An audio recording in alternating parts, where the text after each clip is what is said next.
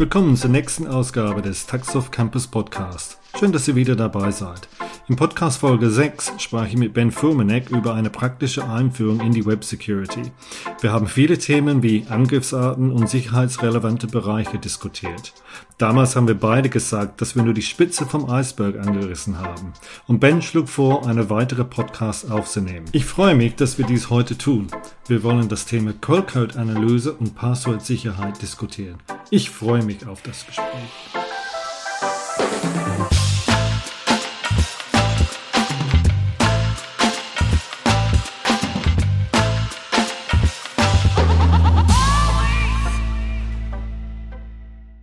Hi Ben. Hallo. Schön, dass ich nochmal da sein darf. Wollte ich gerade sagen. In so, in so einem letzten Podcast haben wir beide zum Schluss gesagt, da gibt's genug Themen, die wir ansprechen können.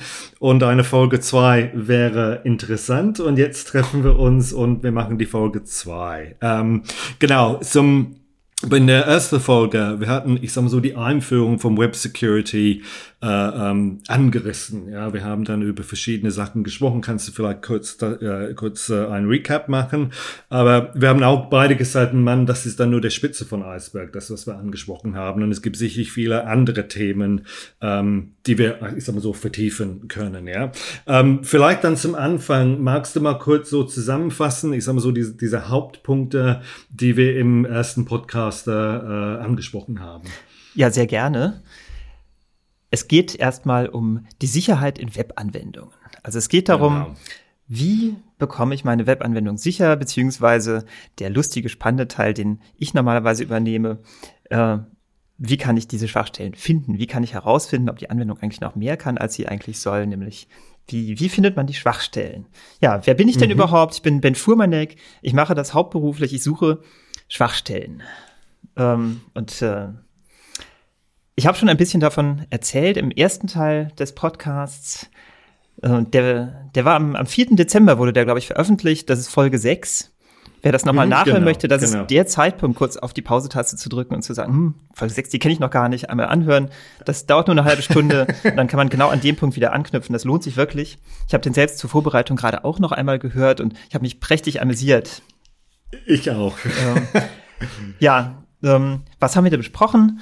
Wir haben erstmal besprochen, äh, wie sieht denn eigentlich eine Anwendung aus? Was, was kann man denn, mhm. was, wie kann man sich das vorstellen? Man hat einen Webbrowser, man hat eine Serverseite, dazwischen laufen Daten und dann haben wir den Angreifer. Der Angreifer genau. sitzt im schlechtesten Fall, also beziehungsweise im besten Fall für mich, aber im schlechtesten Fall für den Anwendungsentwickler, sitzt er genau dazwischen, zwischen dem Webbrowser und der Anwendung. Oder genau. zwischen der Anwendung und einem anderen Kommunikationsendpunkt von der Anwendung, zum Beispiel, was ist irgendwie ein, ein Dienstleister oder wer auch immer, so dass man die Kommunikation abfangen, abhören kann, modifizieren kann. So, das ist der schlechteste Fall und den äh, möchte der Angreifer ausnutzen. Dann haben wir ein bisschen darüber gesprochen, wie man das denn machen würde. Mhm. Beziehungsweise wir haben darüber gesprochen, wie ich das machen würde, wenn ich beauftragt werde, von einer Firma eine, einen Pentest durchzuführen. Also ich, ich tue so, als ob ich mhm. ein, ein Angreifer wäre und dann, dann geht's los. So, und ähm, das ist natürlich nur die halbe Arbeit. Die, ähm, ähm, die andere Hälfte wäre gewesen, ähm, dass ich mir den Quellcode angucke. Ja, Ben, das ist natürlich ein Thema, die Quellcode auszugeben oder Quellcode auszugeben. Aber ich denke, wenn ein Unternehmen wirklich Interesse dran hat, alle diese Analyse zu machen, sind die natürlich mit den entsprechenden NDAs ähm, gern bereit, das zu machen, weil zum Schluss bekommen die auch einen Mehr Mehrwert durch diese, die, durch diese Analyse. Gehen wir dann davon aus, ich habe die NDA mit dir unterschrieben, ich habe meine schöne Anwendung, ähm, Java oder was auch immer mal geschrieben. Ähm, ja, wie geht man dann an so eine Quellcode-Analyse? Auch für mich, für, es gibt verschiedene Programmiersprachen. Äh, wie kann man dann so eine Quellcode-Analyse dann machen? Ja, das ist die spannende Frage. Ähm, das erste, was ich mache, ist, ich starte meine Entwicklungsumgebung. Genau das, was auch der Entwickler tun mhm. würde. Ich starte meine Entwicklungsumgebung, mhm. lade den Code rein und gucke, was passiert. Und in den meisten Fällen sagt mir die Entwicklungsumgebung selbst schon, oh, an diesen und folgenden Stellen müsste man mal auf den Code gucken. Das sieht nicht so aus, als ob das richtig wäre. So, und das müsste der Entwickler an der Stelle auch sehen. Ich bin ja nicht der Einzige, der die Meldung sieht. So. Genau, das wollte ich gerade sagen. Muss der Entwickler nicht selbst das sehen, bevor er dann sagt, okay, ich bin mit meiner Entwicklung jetzt fertig? Ja. ja, also wie das, ja. wie das manchmal so ist. Ja, aber. ähm, mhm. Das, das denke ich mir dann auch. Das ist jedenfalls, also falls der Quellcode so aussieht, und das ist schon relativ häufig der Fall, dann ist das ein sehr, sehr guter Anhaltspunkt. Dann fange ich an, genau an den Stellen an und sage, okay, hm, was sagt mir denn die IDE? Die sagt, oh, hier, das darf kein Threading haben oder hier ist irgendwie eine Eingabe, die ist ungesichert oder äh, diese und jene mhm. Kommentare müsste man rauslöschen. Auch sehr schön sind To-Dos. To-Do, äh, das und das muss noch gemacht werden, dann weiß ich, dass es fehlt, wenn es eine Sicherheitsmaßnahme mhm. ist. Oder äh, lustige Kommentare im Code wie, hm, das sollte man eigentlich anders machen oder der Praktikant hat das mal eben geschrieben, aber es läuft halt, oder was man alles liest. Und das sind, das sind tatsächlich Sachen, die du in, mit deiner Erfahrung gesehen hast, so solche Beispiele? Ja, ja es, es geht noch weiter. Ähm, mhm. Also es, äh, das, das geht bis dahin, dass man gar keine Kommentare braucht und sofort sieht, wo das Problem ist. Ähm, mhm. Ich hoffe natürlich immer heimlich, dass es besonders schöner, hübscher Code ist und dann äh, ist es für mich besonders schwierig, also äh, besonders einfach den Code zu lesen, aber besonders schwierig, Sicherheitslücken zu finden. Ähm, mhm. Ja, das ist, das ist auch schön, aber besonders schön ist es natürlich, wenn ich auch welche finde, äh, mit denen der, der Entwickler nicht gerechnet hätte. Genau, und ähm, ja. genau, die IDE ist eine Sache angenommen, der Entwickler hält sich nun an die Vorgaben der IDE und ähm, dann, dann geht es also dann hat man einigermaßen hübschen Code, sage ich mal. Dann geht es nur noch um die Architektur. Mhm. Ähm, was ich was ich speziell für die Sicherheitsanalyse mache, ich gucke mir erstmal an, wo kommen denn Daten rein? Wo, wo ist die mhm. Eingabe in die Anwendung? Das, das sind meistens Eingabefelder, wenn es um Webanwendungen geht, aber es, es könnten beliebige Eingaben sein. Also, was ich hochgeladene mhm. Dateien auf beliebige Art und Weise, nicht nur im Browser. Also vielleicht werden Dateien verarbeitet, die per FTP-Server hochgeladen werden. Vielleicht ist es eine Anwendung, die Telefonanrufe entgegennimmt, dann gibt es eine Schnittstelle zur Telefonie. Das sind Benutzereingaben. Mhm. Der Benutzer kann definieren, wie ist denn seine eigene Telefonnummer, mit der er anruft. Das ist eine Benutzereingabe. So, alle diese Eingaben nehme ich und gucke erstmal, was passiert damit. Gibt es eine Eingabevalidierung? Das hatten wir letztes Mal mhm. schon so ähnlich. Da sollte man genau, beim Pentest genau. überlegen, ja, ja hm, äh, ist es denn sinnvoll, was ist ich, geben Sie Ihr Alter ein, minus 83. Das ergibt keinen Sinn. Mhm. Genau diesen Code muss mhm. ich natürlich finden. Da muss irgendwo eine Zeile sein, ja, Alter wird jetzt geprüft nach Länge, Wertebereich und so weiter, Zeichenvorrat. Äh, wenn das erstmal nicht zu finden ist oder wenn es nicht da ist oder wenn es offensichtlich dasteht, dieser Teil fehlt noch, to do, naja, dann weiß ich, der fehlt. Dann kann ich gucken, ob da eine, eine Schwachstelle sich ergibt. Das muss so nicht sein. Es mhm. kann auch sein, dass es keine Schwachstelle ist, aber das ist schon mal ein ganz guter Anhaltspunkt. Und dann äh, im zweiten Schritt überlege ich mir, ja, was passiert denn nach der ganzen Businesslogik? Was passiert nach der Verarbeitung? Äh, die Daten werden ausgegeben. So, entweder werden die mhm. zum Benutzer ausgegeben oder die werden in eine Datenbank geschrieben oder die werden in irgendwelche API-Calls eingebaut und weggeschickt oder die werden abgespeichert in, in Dateien oder wo auch immer. So, je nachdem, welche Ausgabe das ist, müssen die Daten dann entsprechend behandelt werden. Das muss ich im Quellcode natürlich sehen. Mhm. So, und das ist sehr, sehr einfach zu sehen. Man guckt einfach, da sind die Daten, wie werden die gespeichert, was passiert vorher damit. So, das, das müsste der Entwickler aber, eigentlich auch sehen. Ist, ja, aber wenn, wenn ich kurz mal, mal, mal eine Frage stellen darf. So, ich bin kein Entwickler, ja, aber ich sag mal so, Quellcode, das sind nicht zehn Zeilen, das sind nicht hundert Zeilen, das sind Tausende von Zeilen von Quellcode. Und ich stelle mir einfach mal die Frage, und auch komplex Quellcode, das sind komplexe Anwendungen, die gebaut werden. Und ich stelle mir einfach die Frage, wie kannst du aus, du bist zwar Entwickler, hast aber dieses Code nicht entwickelt, ja, das heißt, du bist mit diesem Code nicht vertraut wie lange brauchst du dann, um überhaupt dann dich, ich sag mal so, reinzudenken, reinzulesen und überhaupt die Stellen zu finden? Klar, wenn es gut kommentiert ist und hübsch ist, wie du das, äh, wie du gerade gesagt hast, ist es vielleicht ein bisschen, bisschen in Anführungsstrichen einfacher. Aber wie lange brauchst du, um überhaupt, überhaupt da reinzukommen, um erstmal diese Stellen zu finden, Eingabe, Ausgabe, äh, Datenbank wegschreiben und so weiter, um überhaupt diese Sachen zu finden? Das, das stelle ich mir als, als Nicht-Entwickler wirklich schwierig vor. Ja, danke für die Frage. Also ähm, als, ähm, als Nicht-Entwickler kann man, kann man sich das vielleicht auch vorstellen. Gibt es nämlich ein, eine Suchfunktion in dem Texteditor. dann sucht man einfach mhm. danach. Also das ist viel schwieriger. Wirklich? Das ist tatsächlich Wirklich? auch nicht schwieriger. Wirklich? Also es gibt einfach wow. Funktions, wow. Funktionsnamen, die heißen dann mhm. genauso wie, wie das, was ich gerade suche. Also, okay, äh, okay. Das ist dann wirklich dann zu sagen, du suchst eine Eingabe oder Validierung oder Prüfung oder äh, solche Sachen, ja, Verschlüssel, ja, und, und anhand von dieser Schlüsselwörter findest du dann die entsprechenden äh, ähm, äh, ähm, Zeilen im, im Code, wo du dann wirklich äh, tiefer reinschauen musst. Das ist, das ist tatsächlich die Vorgehensweise. Es ist, es variiert natürlich oh. nach der Codegröße. Also wenn ich eine Anwendung habe, die mhm. einigermaßen klein ist, dann gucke ich mir den kompletten Code an dann kann ich natürlich auch die Suchfunktion verwenden, aber es ist nicht mehr unbedingt erforderlich. Ich kann einfach den kompletten Code lesen.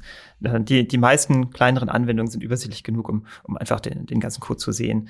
Ähm, es kommt vor, dass große Konzerne große Codebasen haben und dann äh, dann muss ich mir eine andere Strategie überlegen. Der Kunde kann schließlich nicht, sage ich mal, 100 Tage bezahlen. Äh, mhm. Dann, dann mache ich ein Stichproben-Audit. Also ich, ich suche mhm, mir genau die mhm. Teile raus, von denen ich meine, dass die wahrscheinlich relevant oder brisant sind oder sicherheitsrelevant. Und die gucke ich mhm. mir an, sage dann dem, dem Kunden, ja, das war nur ein Stichprobenaudit, der hat unter Umständen noch mehr Probleme der Art XY, aber hier ist ein kleines Beispiel und so kann er das finden und so kann er das beheben. Das, das ist mhm. meistens verstehe, ganz okay. Verstehe. Ähm, mhm. was ich tatsächlich mache, ist, ich gucke mir den Code selbst an. Also es, es, gibt, es gibt Tools, mit denen man eine Code analysieren kann. Statische Code-Analyse-Tools, die kosten auch unendlich viel Geld. Ähm, wenn es große Konzerne sind, die wir als Kunden haben, dann kommt es durchaus vor, dass die Kunden selbst solche Tools haben und die Tools schon drüber liefen über den Code. Als Ergebnis kommen dann, weiß ich nicht, 200 Seiten PDF raus. Äh, der, mhm. Die spannende Aufgabe ist es dann herauszufinden, welcher dieser Findings aus dem statischen Code-Analyse-Tool relevant sind. Ja, das heißt, meistens bekomme ich dann auch den Bericht, dann kann ich sagen, ja, irgendwie diese drei Teile von den 200, ja, die, die könnten schon relevant sein. Dann gucke ich mir das nochmal genauer an. So, als, als grobe Regel kann man sagen, je nach Programmiersprache natürlich, aber so 10.000 Zeilen pro, pro Tag lassen sich schon angucken. Das variiert immer, je nachdem, wie, wie der, der Schreibstil ist von dem Entwickler, je nachdem, wie die, wie die Regeln sind, wie schön man den Code denn schreibt und ja, das, äh, das, das hängt an ganz vielen Faktoren. Angenommen, es ist ein komplexer ja, Algorithmus, naja, mhm. den kann man auch in 20 Zeilen sehr komplex schreiben. Aber so ganz grob ja. für Webanwendungen sage ich, ganz grob 10.000 Zeilen, das ist schon machbar, wenn man etwas mhm. sportlich mhm. drauf ist. Ähm, ja, das heißt, wenn man, was ist ich, 50.000 Zeilen hat, ohne Kommentare natürlich und ohne Leerzeilen, dann schafft man das mhm. schon an fünf Tagen zu analysieren. Das ist, das so, ist okay, okay, ganz grob. Und wenn es mehr ist, dann muss man eine Stichprobe machen. Nee, das ist aber gut. Das gibt so ein, so ein, so eine, ein bisschen Gefühl für wie viel Aufwand man äh, einstecken muss, um diese Code-Analyse zu machen. Das war aber meine Frage ist beantwortet. ja, also gelegentlich kommt es auch vor, dass Firmen uns auf uns kommen und sagen, äh, eigentlich möchte ich die Sicherheit gar nicht analysieren, sondern ich möchte nur wissen, ob der Code hübsch ist. Dann, dann machen okay. wir eine Qualitätsanalyse. Das kam jetzt ja. zwei, dreimal vor. Das ist meistens der Fall, wenn eine Firma eine andere Firma kauft oder wenn eine Firma ein Produkt einer anderen Firma übernehmen möchte. Und die wollen natürlich nicht die Katze mhm. im Sack kaufen, sondern die wollen, dass jemand Drittes drauf guckt, der sagt, eigentlich benutzt man doch Programm, äh, strukturierte Programmierung und zwar nach, nach folgenden Messwerten haben wir das analysiert. Und dann, dann mache ich das natürlich auch. Das ist auch mal sehr schön, vor allem wenn das nicht eingehalten wurde. Ähm, aber naja, es wird besser. Zum, zum Glück wird es besser, sage ich mal. Ich beschäftige mich eigentlich lieber mit Themen, äh, die besonders knifflig sind, als mit, mit Themen, die ein Tool auswerten kann. Verstehe. Ja. Dann lass uns dann wieder nicht die Qualitätsthemen, genau. sonst sprengen wir wieder den Rahmen und gehen mal zu, okay, dann dieses Thema Code-Analyse, wie du vorhin gesagt hast, dann, dann suchst du und du analysierst dann bestimmte Bereiche im Code, wie, wie das halt geschrieben ist, ja. Genau. Also, ja, was, was ich speziell analysiere, sind so Sachen wie Eingabebehandlung, Ausgabebehandlung natürlich. Äh, bei der Eingabebehandlung kann man sofort sagen, ja, wenn an einer Stelle steht, ja, dies ist die Eingabebehandlung für die kompletten Daten und es werden, was ich, alle Zeichen rausgefiltert. Dann kann ich schon von vornherein mhm. sagen, da hat sich jemand das Leben zu einfach gemacht. Das ist wahrscheinlich ein Fehler. Mhm. Oder wenn, wenn mhm. jemand sagt, okay, äh, folgende Zeichenketten sind wahrscheinlich problematisch und die werden herausgefiltert. Das ist der Blacklisting-Ansatz. Ja, mhm. ähm, würde ich erstmal sagen, Moment, ich kenne noch eine weitere Zeichenkette, die auch problematisch ist, so dass mhm. dieser Ansatz wahrscheinlich nicht funktioniert. Also, das ist auch, mhm. wenn ich, wenn ich mhm. Schulungen halte, ist das so die, die erste Erkenntnis, die ich versuche zu übermitteln.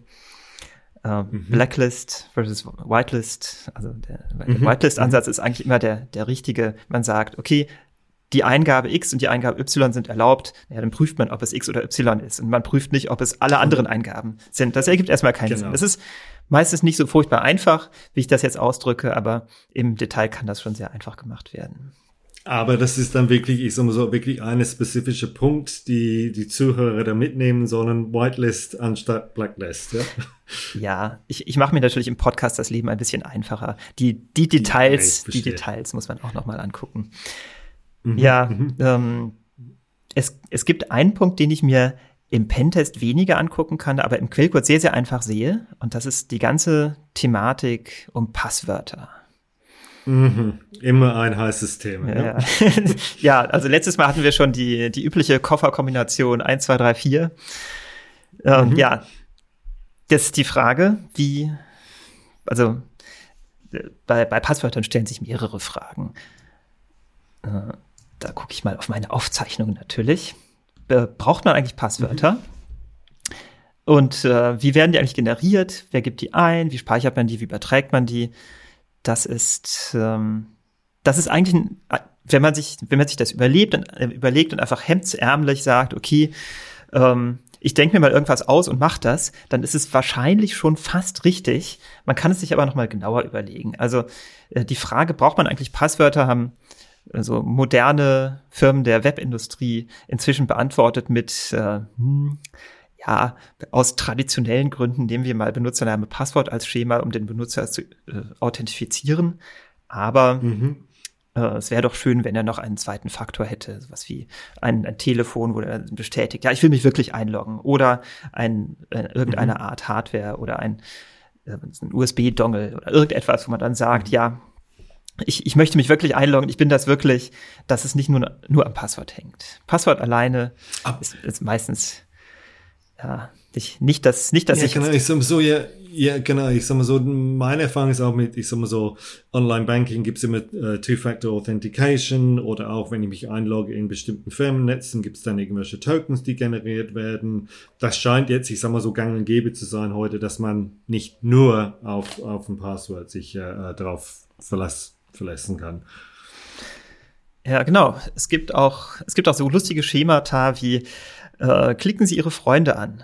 Ich glaube, Facebook hat das, wenn man sein Passwort vergessen hat. So, und wenn jemand also Freunde hat, die er identifizieren kann, dann kann er auf seine Freunde klicken. Wenn jemand völlig Fremdes versucht, diese Funktion zu nutzen, dann kennt er natürlich nicht die Gesichter und kann nicht draufklicken. Das ist die Idee. Mhm.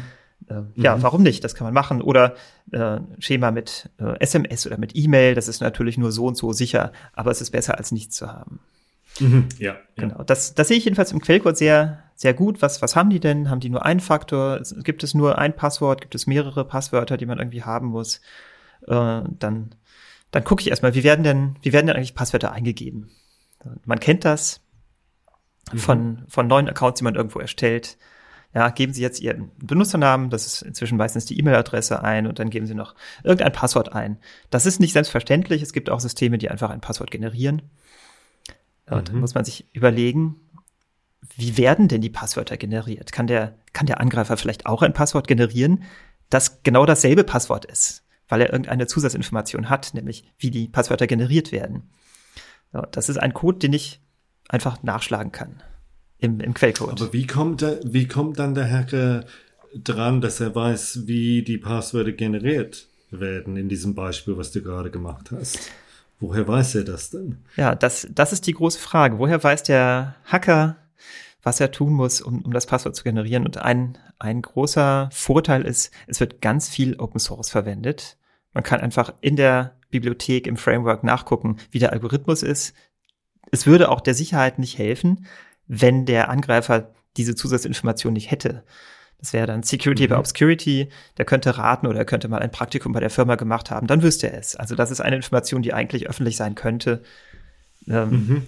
Was hilft es, wenn man besonders sicheren Zufall hat? Also man kann sich vorstellen, wenn man Passwörter zufällig generieren möchte, dann braucht man ein Zufall, der nicht erraten werden kann. Bei mhm. Computern hat man meistens einen Pseudo-Zufall mit einem Pseudo-Zufallszahlengenerator. So, der mhm. Pseudo-Zufallszahlengenerator äh, wird initialisiert mit einer Zahl.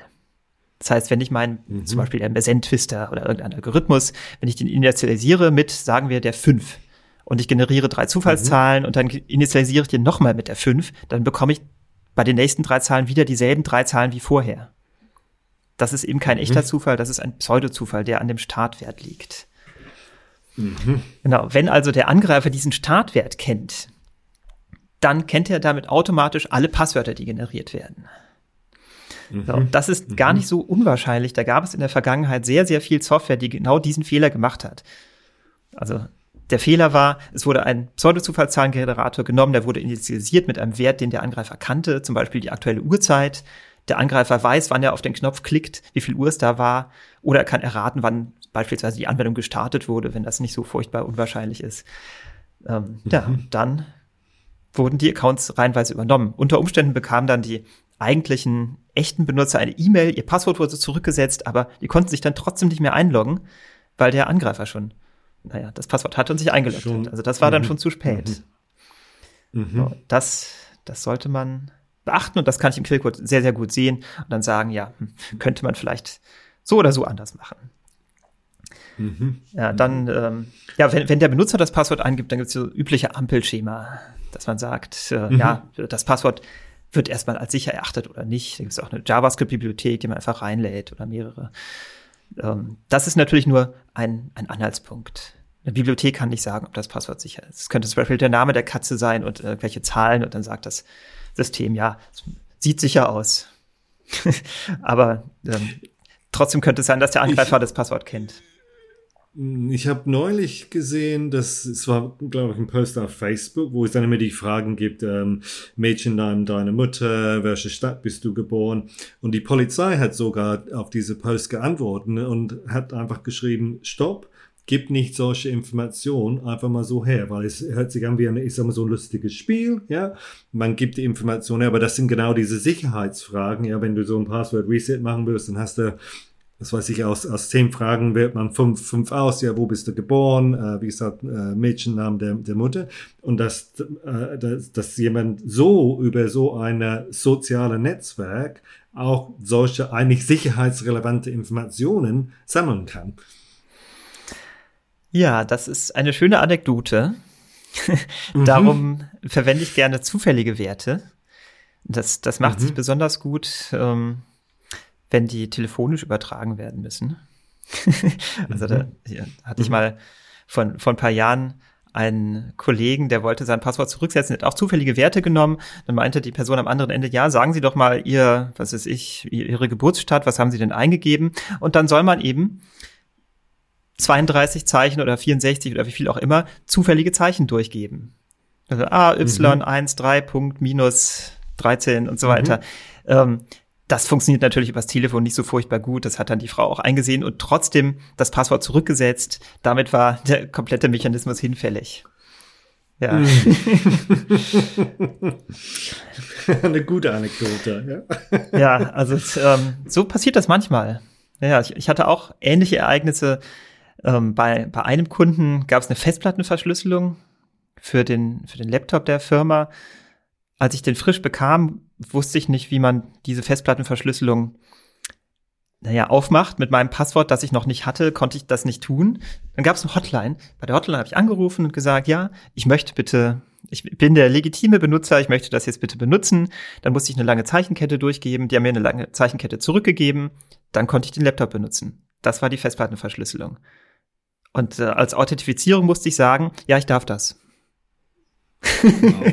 Das ist immer wieder. Sehr schön. Immer wie, ja, immer wieder der Faktor Mensch. Wir hatten auch in einer Podcast-Folge mit, ähm, mit, mit Sascha Meyer von äh, IWC in Schaffhausen äh, gesprochen und eigentlich in diesem Podcast ging es genau um solche Themen. dass Sicherheit ist nicht nur eine technische äh, Aufgabe, sondern auch der Faktor Mensch. Man kann das tollste System, das sicherste System bauen, aber wenn Menschen nicht richtig damit umgehen, ist das ganze Thema Sicherheit dann wirklich, wirklich gefährdet, ja.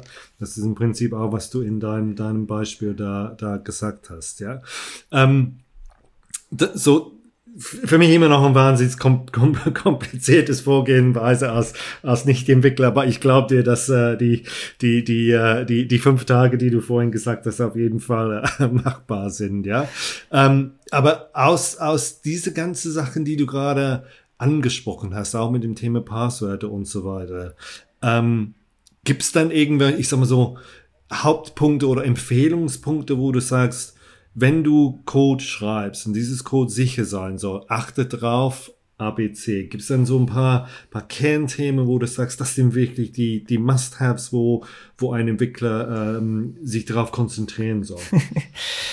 ja, die, die Frage ist schön provokativ gestellt. Wenn es darauf eine Antwort gäbe, dann hätte ich keinen Job mehr. Das, wär, das wäre also die perfekte Antwort. Äh, ja. Das ist deswegen, deswegen ja, ist es nicht das ist eigentlich auch der, der Plan für, für ja, meine ja. berufliche Zukunft, dass ich meinen eigenen Job abschaffe, indem alle ne, Softwareentwickler sicheren Code schreiben. So, bisher ist das nicht passiert. Und selbst dann ne, finde ich mit Sicherheit spannende Themen äh, aus der IT-Security. Mhm. Aber ähm, bisher bleibt es spannend. Das heißt, die, die Empfehlung, ganz, die ganz grobe Empfehlung ist natürlich, ja, soll man halt sicher entwickeln. Also man soll immer Eingabevalidierung verwenden, Ausgabehandlung und vor allem man muss sich weiterbilden, ohne Ende. Mhm. Also mhm. es gibt, es gibt jeden Tag bekannte Schwachstellen, also Schwachstellen, die bekannt werden an dem jeweiligen Tag, zu beliebiger Software. Natürlich kann man das nicht alles überblicken. Es reicht die Software, die man gerade verwendet, sollte man im Auge haben. Wenn es eine neue Version gibt, warum mhm. gibt es ja eine neue Version? Gibt es da nur Features oder gab es da auch Probleme? Sind die Probleme vielleicht sicherheitsrelevant? Manchmal steht das auch nicht dran. Da steht da nur, ja, da wurde irgendwie ein Punkt oder ein Komma vergessen. In Wirklichkeit war das aber ein Sicherheitsproblem. Mhm. Ja, ähm, also teilweise muss man da ein bisschen zwischen den Zeilen lesen und sagen, hm, Moment, wenn das so ein dringliches Update ist und dann steht in der Beschreibung nicht drin, warum das so dringlich ist, da muss man doch noch mal genauer hingucken äh, und mhm. sich auf die mhm. Weise weiterbilden und sagen, ja, okay, ich, ich spiele das mal ein, aber ähm, ich merke mir mal, dass ich in zwei Wochen noch mal nachgucke, ob es vielleicht eine bessere Beschreibung gibt oder ob es nicht da was gibt, mhm. um, um diese Schwachstelle auszunutzen. Das, das mhm. ist schon wichtig. Ja, man, man muss immer viel lesen. Ähm, was man sowieso als Entwickler liest, sind natürlich die üblichen IT-News, nehme ich an. Sowas wie Heise News, Spiegel, Netzwelt oder von mir aus selbst mhm. Twitter, Twitter-Streams oder mhm. was ich, äh, die, die Zeit hat auch so eine Rubrik, ähm, ja, Hacker News, was man alles findet. Mhm. Es gibt eigentlich keine schlechten Ressourcen im Internet. Es gibt nur gute Ressourcen. So, sobald es Informationen mhm. gibt, kann man sehr, sehr einfach feststellen, ob die Informationen sinnvoll sind oder nicht. Dann kann man sagen, okay, mhm. mhm äh, das war eine sinnvolle Information, mit der kann ich irgendwas anfangen. Das geht. Das, ja. ja, das heißt, es ist wirklich ein ständiges, ein, ein ständiges Prozess. Dann nicht, man macht es einmal und dann bin ich sicher oder fast sicher sozusagen, aber wie du sagst, ständige Weiterbildung und wenn es dann irgendwelche neue Libraries, Bibliotheken, die zur Verfügung stehen, nicht einfach mal so die Dinge nehmen, aber wirklich dann zu überlegen, okay, wie prüfe ich denn noch, dass, dass, äh, dass die Sicherheit dann nicht äh, beeinträchtigt wurde, ja? Genau. Ja. Ich glaube, ähm, ich glaube, du weißt, was mein letzten oder mein nächsten Satz sein wird, ja? So, wir hatten in der ersten, ersten Folge, ich sag mal so, eher hauptsächlich das Thema Pentest, Penetrationstesting, ja? Dieses Mal haben wir uns das Thema Quellcode-Analyse und auch, wie du sagtest, auch das Thema, ähm, oder das Thema Passwörter, ähm, mal tiefer angesprochen. Ich glaube, es wird eine Folge drei geben, oder? Ich würde mich freuen. Ja, und was, was würdest du dann aus dieser, dieser Reihe von Themen, die man insgesamt hat, für eine Folge dreimal vorschlagen? Was wäre dann der nächste Punkt nach Pentesting, nach Curl-Code-Analyse? Was, was wäre dann der nächste interessante, sicherheitsrelevante Bereich für den Webentwickler mal anzuschauen? Das ist natürlich eine Frage, die jeder für sich beantworten muss. Was interessiert mich eigentlich gerade im Moment? Angenommen, jemand entwickelt gerade sehr viel, sagen wir, React-Framework, und dann kommt jemand und sagt, ja, mhm. äh, ich speichere aber Passwörter sicher. Das passt nicht so richtig zusammen. Ähm, aber es mhm. gibt, es gibt ein Thema, das generell auf Sicherheitsfragen die Antwort gibt. Das ist praktisch die Antwort, die ich eigentlich geben wollte auf die vorherige Frage, was, was macht man, was ist denn eigentlich die eine Sache, die man jetzt eigentlich machen muss? Äh, da gibt es tatsächlich eine ich sage mal, ein bisschen kniffligere Antwort und ich hoffe, dass wir nochmal zusammenkommen, um diese Frage genauer zu betrachten. Äh, und zwar gibt es äh, den Security Development Lifecycle. So heißt der. Das Aha. ist die Frage, mhm. ähm, die Microsoft sich gestellt hat im Jahr 2002. Ähm, was, wie, also wie kann man denn jetzt die Software sicherer schreiben? Also Microsoft, dieser große mhm. US-amerikanische Konzern, der bekannt dafür war, Bluescreens auf Windows zu erzeugen, wenn man irgendwelche Geräte per USB einsteckt und ähm, überhaupt war eigentlich die, die komplette Software verschrien, sage ich mal ähm, wurde aber doch viel gekauft und viel verwendet. Das heißt, es gab viel Geld und das Geld durfte man ausgeben. Das ist ähm, genau, das, das ist so das Szenario und ich hoffe, dass wir beim nächsten Podcast die Gelegenheit haben, das Thema genauer zu betrachten. Das hört sich gut an. Ich würde mich sehr freuen, wenn wir das organisieren können. Ich gehe davon aus, dass wir das hinkriegen werden. Ja? super. Ben, vielen herzlichen Dank. Ähm, wieder ein, ein super spannenden Podcast und ich glaube, Folge 3, Folge 4, Folge 5 können wir mal machen, weil dieses Thema so, so ein breites Spektrum abdeckt. Aber jetzt sage ich herzlichen Dank für Folge 2 und ich freue mich auf äh, Folge 3. Ja, vielen Dank. Ciao. Tschö. Taxoff Campus Podcast. Der Podcast für Software- und IT-Professionals. Im Taxoff Campus Podcast beschäftigen wir uns mit einem breiten Themenspektrum, um euch zu helfen. Praxisfragen zu Technologie, aber genauso Fragen zur Umsetzung, Prozessen oder Projektorganisation. Danke, dass ihr dabei wart. Euer Taxoff Campus Podcast Team.